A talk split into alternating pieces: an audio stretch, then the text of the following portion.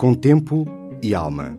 Um jornalista do público e um especialista convidado pela Fundação Francisco Manuel dos Santos conversam sobre os temas mais relevantes da sociedade. Com tempo para falar, para ouvir e para pensar.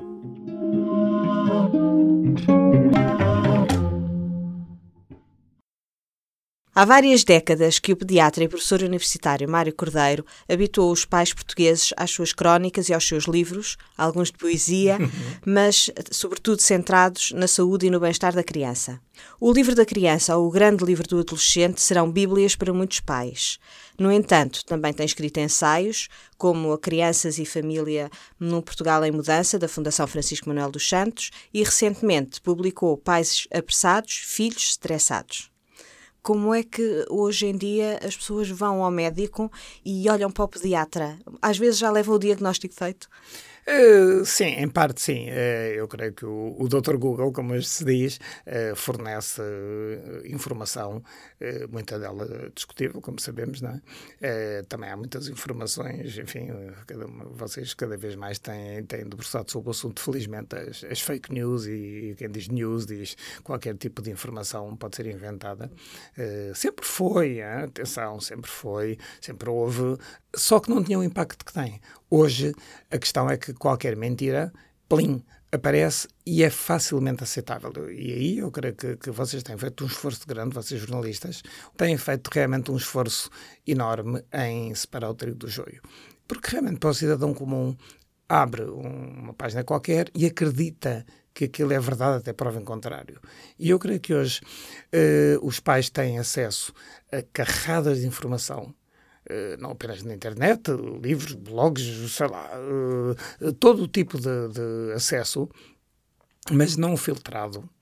E mesmo que, já, já descontando aquilo que, que, enfim, que, não, que é lixo, uh, o que fica uh, é tanto, tanto, tanto, que depois é impossível gerar conhecimento que já implica uma triagem, uma ponderação, eh, ver o, o que é que vale mais, o que é que vale menos, os, os, próprios contextos. Uma coisa pode ser verdade, mas de ter a ver com duas crianças e não com o universo enfim, representativo.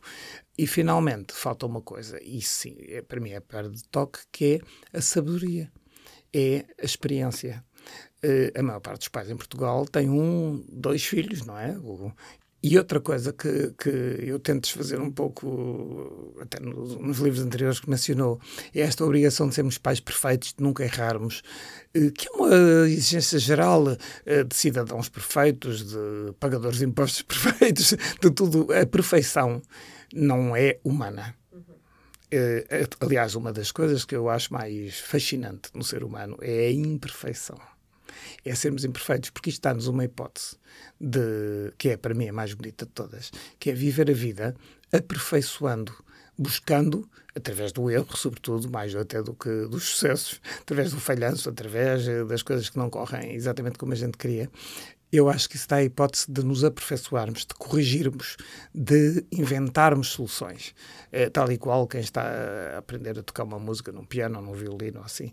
E, e para mim isso é fascinante. É a parte mais bonita do ser humano, é exatamente a imperfeição é, é a tentativa e erro, é o tentar que o amanhã seja melhor que o de hoje, como fazem os pintores ou como fazem, enfim, os artistas é, que olham e quando nós dizemos assim, mas isto está ótimo, e eles olham e dizem, não gosto nada disto, e às vezes até rasgam a tela ou pintam por cima e nós ficamos com uma pena, dá, dá, dá vontade de dizer, ofereço-lhe a tela e eu levo esta para, para casa, mas ele, ainda não atingiram aquilo que gostavam realmente. E eu acho que essa exigência é uma exigência francamente humana e é isso que nos dá estímulo e que deve dar aos alunos e, a, e às crianças em geral. Uhum. Mas o pediatra é mais do que um médico, porque muitas vezes os pais, quando chegam, não é porque procuram um diagnóstico, mas porque procuram conselhos, por exemplo. Sim, é? uh, eu, pronto, eu não sei se se passa com todos os pediatras. Uh, eu estive no hospital durante muitos anos, claro, como, como todos os médicos têm de estar.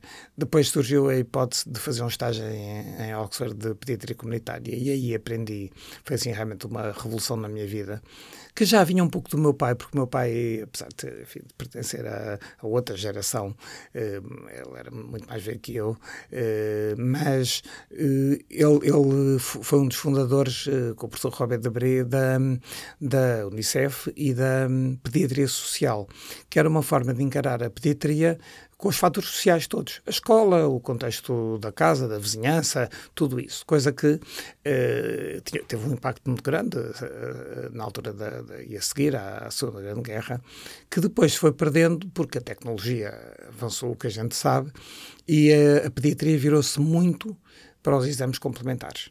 Uh, e também para a especialização, o que é ótimo. É? Na altura eram pediatras gerais, pronto, viam a criança de, de tudo o que aparecesse. Realmente, com a especialização, tal e qual uh, acontece a vocês, não é? Uh, começaram a, os pediatras a interessar-se para a pneumologia, para a nefrologia, por aí fora, e a ciência também deu resposta, porque disse, há aqui, quer na, na parte técnica, quer na parte de conhecimentos, pode-se aprofundar, e esta, não se pode saber tudo. Portanto, um bom geneticista não pode perceber ao mesmo tempo de otorrino, quer dizer, não, não dá, não é? Pode saber umas luzes, mas não, não passa daí, não é? Resultado, eh, entrou-se numa, numa fase muito tecnológica e também de grande facilitismo. Ainda me recordo, por exemplo, quando, quando comecei o estágio em Santa Maria, que para pedir análises era, havia assim uma lista de todas as análises que o hospital fazia e depois era pôr cruzinhas nos quadrados. Uh, e era muito tentador, e não tinha nada a ver com questões uh, financeiras, porque o hospital era público, não é? Mas uh, era muito tentador perante um doente, já agora vou fazer isto. E nunca me esquecer, uma das maiores lições que eu tive foi com o professor Gurjão Clara, que era a pessoa que estava acima de mim. Ele era dois anos ou três mais velho que eu, mas era o meu chefe, digamos, uh, no, no, em Santa Maria. E um dia entrou um senhor com 90 e picos anos, com AVC, e muito mal, estava em coma. E eu fiz a história à família e tal, eh, do que é que se tinha passado, e entretanto pedi-lhe uma série de exames e depois, claro, tinha que mostrar, ao, na altura ele era interno da especialidade, mostrar, para saber o que é que ele achava. E ele disse: Ah, muito bem, sim senhora. Ah, e pediu o colesterol e os lípidos, sim senhora, muito bem. Então, Mário, uh, qual é o seu objetivo a pedir estas análises? Porque quem pede umas análises tem que ter um objetivo, não é? E eu, então, oh, doutor João Clara, então eu tenho que pedir porque eu tenho que saber, porque se ele tiver tiver o colesterol alto, temos que fazer alguma coisa. E ele voltou-se para mim, eu nunca me esqueci da cara Ele disse: tem toda a razão. Um senhor que tem 94 anos, que entra aqui com AVC, que nem sabemos sequer se escapa. Mas vamos imaginar que sim, que vai escapar, que volta para casa. Eu acho que sim. Vai o quê? Pôr a dieta? Vai tirar os prazeres da vida quando ele tem esta idade? O que é que vai fazer? Para que é que quer saber? E eu aí uh, percebi que realmente às vezes nos cedemos pelo facilitismo, que temos de ser contidos, que temos de contextualizar as coisas mas falta, falta uma visão. Eu estava a ouvi-lo a falar da, da, da, questão social e dessa preocupação. Falta uma visão mais holística. Agora fala-se ah, muito. sim.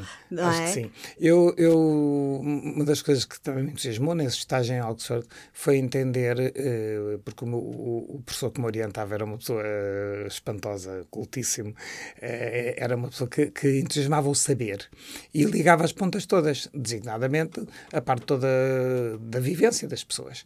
Uh, era o que ele dizia, estão, estão, nos hospitais ou nos centros de saúde um mínimo tempo, estão na escola até uh, um mínimo tempo, o resto é vivido no contexto normal, na família, no, no bairro, onde seja. E, e, era um professor muito engraçado, porque exatamente via isso tudo e dizia o, o mais importante, e dado que as doenças hoje, e o caso de Portugal é paradigmático, derivam sobretudo de opções comportamentais se comemos isto ou aquilo, se fazemos ou não exercício físico, se fumamos ou não, se bebemos ou não, se, vamos a, a 200 km a hora ou, ou se respeitamos limites, são opções. Nós às vezes parece que queremos que dizemos que há um, um, Big Brother que nos obriga. Não, são opções. Se usamos o telemóvel uh, ou desligamos de vez em quando, tudo isto são opções comportamentais individuais. E, e ele dizia sempre: uh, só se pode ser pediatra se souber um mínimo de sociologia, de, de, psicologia, de antropologia. Temos que perceber que bicho é este, que cidadão é este, que pessoa é esta e para lá, obviamente, da parte pediátrica dura, digamos, da parte física, perceber uh, que há uma mente e que há razões que a razão às vezes desconhece. Uhum, uhum. E obrigou-me a estudar isto, obrigou-me, uh, no bom sentido, uh, deu-me enseios de estudar uh, tudo isso, para perceber os comportamentos humanos. E foi talvez das coisas mais fascinantes da minha vida, foi perceber os comportamentos humanos.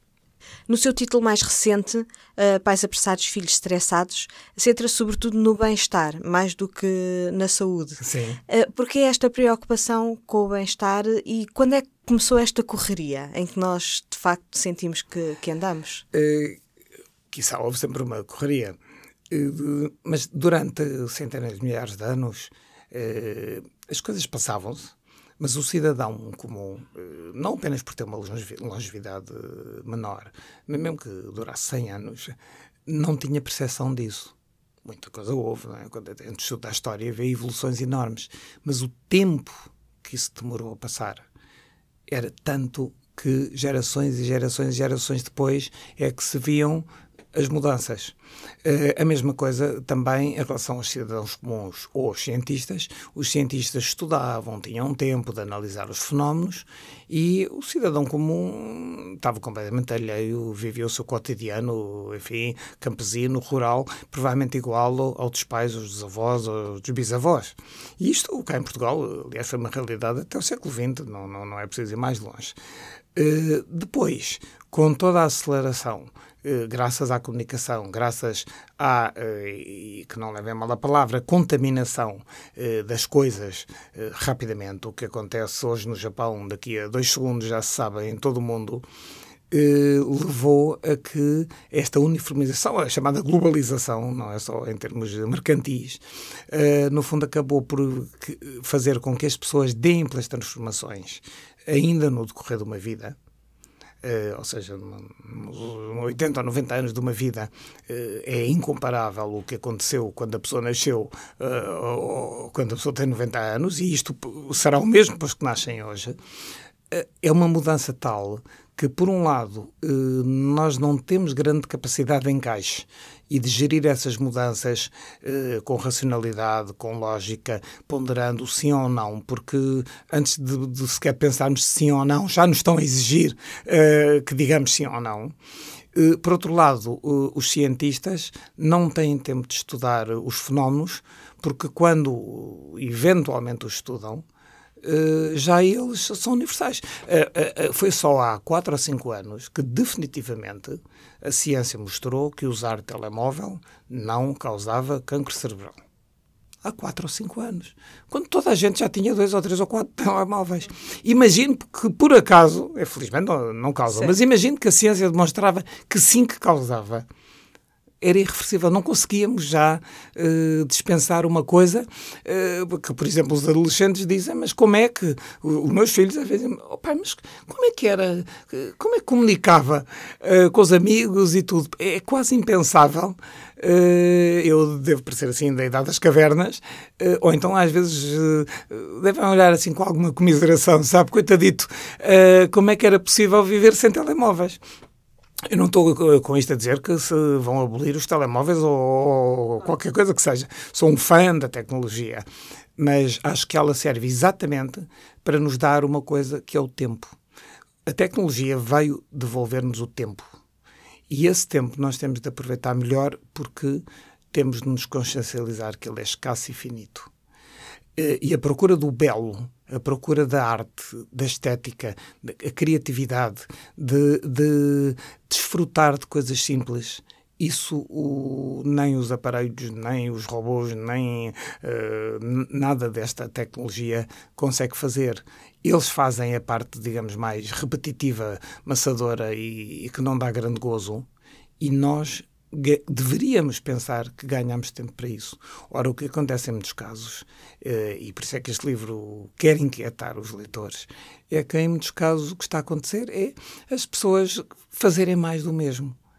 Uh, se, por exemplo, uh, quando eu tinha a idade que os meus filhos têm agora, 15, 16 anos, uh, os mais novos, se, por exemplo, queria ver uma série, ou chegava a horas e via, ou então paciência, acabou, porque não havia gravações, não havia sequer nada disso. Agora não, não é? Enfim, pode-se rever, rever e, E está em trás. todo lado e vai-se aos podcasts e aos Netflix e onde se quiser e está, e está lá. Mas aí está, se não víamos, ou programávamos o tempo de forma a chegar a casa a horas ou, ou de ir ver, se não víamos, paciência, íamos fazer outra coisa, íamos aproveitar o tempo. O que é que acontece? Hoje vemos e depois, já que vimos aquela, vamos ver mais um, mais um, mais um, mais um, e por muito interessante possa ser uma série ou uma coisa qualquer, às tantas estamos a ver tantos episódios e a não fazer outras coisas. No nosso espaço endorfínico, no espaço de calma, como ler, por exemplo, eh, que está, infelizmente, a cair em desuso, o que eu acho uma coisa terrível. E aí, eh, obviamente pode haver alguma culpa de, de alguns pais que não entusiasmam a ler, porque eles próprios também já, já, já não leem. Mas nesta correria, de facto, em que andamos, o telefone também nos ajuda a tomar conta dos filhos? Também funciona como ama, como a televisão? É, eh, é muito porque hum, as pessoas às vezes estão cansadas. Os miúdos queixam-se de falta de atenção, muitas vezes. Queixam por parte dos, e por com parte dos alguma pais. razão, porque hum, eu acho que ser pai ou mãe eh, exige, eh, dá muita chatice, falando bem depressa, dá.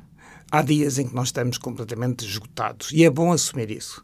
Há dias em que nós temos o direito a pensar, ou momentos pelo menos, a pensar, mas que triste ideia eu tive em ter filhos. Uma coisa é pensar, outra coisa é dizer a eles, outra coisa é eh, tratá-los mal. Mas o pensar, somos humanos e não podemos ter medo dos sentimentos, não podemos viver num colete de força sentimental, nem exigir que as crianças o, o, o façam. Eh, agora, ter filhos também tem uma parte de recompensa. Eu costumo dizer, quando se vai mudar uma fralda daquelas mesmo muito más, como daqueles cocós gigantescos e mal cheirosos, não é propriamente um momento bom, mas há duas hipóteses. Ou olho para a fralda e vou-me vitimizar e dizer que é horrível e pronto, ou olho para o bebê enquanto muda a fralda e penso que é o meu filho e é uma oportunidade excelente de estar a ver eh, o fascínio de ter um filho. E isto é uma opção que as pessoas têm de tomar. É uma questão de atitude. É, é, é o mesmo quando se acorda à meia-noite ou outra coisa qualquer. É uma questão de atitude perante eh, o que é que é importante e o que é que é eh, secundário ou irrelevante. Eh, e nesse aspecto eu acho que temos que ser muito mais contemplativos, frugais. Ainda agora, quando estava aqui a chegar com este dia maravilhoso e ver ali o, o Tejo, é um deslumbramento. Não tem que pensar que eu gostava era de estar nas Seychelles. Não. Este momento de ver o Tejo, para mim, foi suficientemente bom. Do que é que se queixam hoje os pais? de falta de tempo, eh, alguns queixam-se das escolas, depois acho que se queixam eh, do lufa-lufa em que andam, mas também eh, não prescindem em pôr a criança em 50 mil atividades. Uh, queixam-se que acordam, e com razão, não é? Quer dizer, é verdade, uh, acordam cedo, uh, têm de sair de casa a correr, o trânsito horri horrível. E ao sábado, por exemplo, quando não trabalham ou têm o seu dia mais livre, arranjam uma atividade para as criancinhas que os obriga exatamente a acordar à mesma hora e saírem à mesma hora e meter-se nos mesmos sítios. Ora, eu isso não consigo entender. Não consigo entender. Está mais do que provado que, é bom fazer atividades, e, claro, isso, é, mas não sacrificando. Uhum. Uh, até porque vão arrojonar com o filho. Eu agora tenho que levar a ginástica, porque se eu não andasse na ginástica, eu não tinha que perder o meu dia e tal, o que é uma injustiça incrível. Uh, e depois Porque os miúdos também se queixam. e queixam. E voltam a dizer o mesmo. E eu pergunto, mas, então, mas porquê? Uh, uma vez houve um, um rapaz que, que foi passar, um colega do, um dos meus filhos foi passar o fim de semana connosco. E, e então foi, foi lá, lá, uh, jantou e não sei o que mais. Sexta-feira. E no sábado de manhã o pai, eram nove da manhã ou lá o que era, estava a tocar à nossa porta porque o menino tinha ténis ou tinha natação ou lá o que era e não podia faltar. Natação, acho que era. E eu até disse, mas não pode faltar. Ah, eu trago daqui a bocadinho, vou estar na natação. Mas ele está aqui, eh, de repente vai passar a, a casa de um amigo o fim de semana. É para desfrutar. Eh, quero lá saber a natação para alguma coisa, não é um, não está a treinar para os Olímpicos. Mas é esta fixação de o meu filho é melhor que o, que o teu, o meu filho tem que ser melhor que o teu, a minha escola tem que ter um ranking melhor que a tua. E isto é uma é, competição, nós é uma competição, competição. narcisista, uh, megalómana, omnipotente, uh, que faz depois. Mas a ideia é que eles sejam melhores, não é? O objetivo dos pais, quando, quando entram nessa competição, é que os seus filhos sejam melhores, que os seus filhos Bárbara, tenham melhores a condições. Dúvida, a minha dúvida é qual é a parte que os meus filhos sejam melhores, mas é discutível se é através desta parafernália eh, porque é melhores do que melhores pessoas, melhores nadadores, melhores cidadãos, melhores uh, atletas. Uh, mas para quê? Para a vida? Uh, mas a vida faz-se de momentos calmos, de diálogo, de olhos nos olhos, de se calhar acordar tarde a um sábado e ir tomar um café numa esplanada. Isso é vida. Não é obrigatoriamente fazer, empreender os verbos transitivos. Mas, por outro lado, há uma parte que eu também acho que tem o seu peso em algumas famílias, que tem a ver com outra coisa. É aquele narcisismo de o meu filho, que geralmente é só um, não é? Ou mesmo que sejam dois, uh, está a fazer aquilo mais do que o meu filho ganhou uma medalha na ginástica, é vejam que pai que eu sou, um paizão que eu sou, que até tem um filho que ganha uma medalha na ginástica. Uh, essa parte exibicionista, de show-off, narcisista, que se vê muito nas escolas. Eu acho que o sistema educativo tem que ser muito, muito, muito bem pensado. Uh, o que é que nós estamos a fazer? Uh, as crianças que entram às 8 e meia, 9 horas e que saem de lá às 5 e meia e às vezes até perto das 7, conforme os anos, o, o, para que é que se anda na escola? Aliás, é uma das coisas que eu interrogo no livro, parece uma pergunta assim um bocado idiota, uh, mas é o que é que os nossos filhos vão fazer à escola? É preciso repensar. É repensar. repensar. E repensar, eh, que é o que eu vi neste livro, é os pais a repensarem a sua vida. Não é, de repente, lançar uma bomba atómica, não é uh, dizer, uh, fazer tábua rasa de tudo o que se fez, ou pensar que somos que uns não é desgraçados. escola. Não, pois não, é preciso escola. A escolaridade é, foi um salto qualitativo civilizacional absolutamente incrível, incontornável. Agora, exatamente por isso, e por termos neste momento índices de escolarização tão elevados, quando, enfim, quando foi o 25 de Abril, eram 10% os que passavam o sexto ano, ou que frequentavam uh, o sétimo ano, o, o, o correspondente atual do sétimo ano, hoje 90 e muitos, muitos, muitos. É por isso mesmo que é preciso repensar. Uh, a escola, para mim, deve ser um local primeiro onde as crianças se sintam bem, mas sobretudo um local de formação de pessoas e cidadãos solidários, de pessoas empáticas, em que a ética e a estética devem mandar em tudo.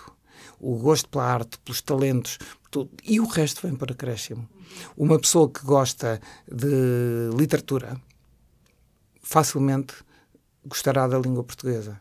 Agora, se vamos uh, começar o ensino do português, em vez de ler e de descobrir poesia ou, ou, ou prosa ou, ou dar exemplos vários, se vamos começar uh, por ver esse superlativo é, é sintético ou analítico, uh, confesso que isto é, até pode ser que eles decorem, mas decoram até o próximo teste.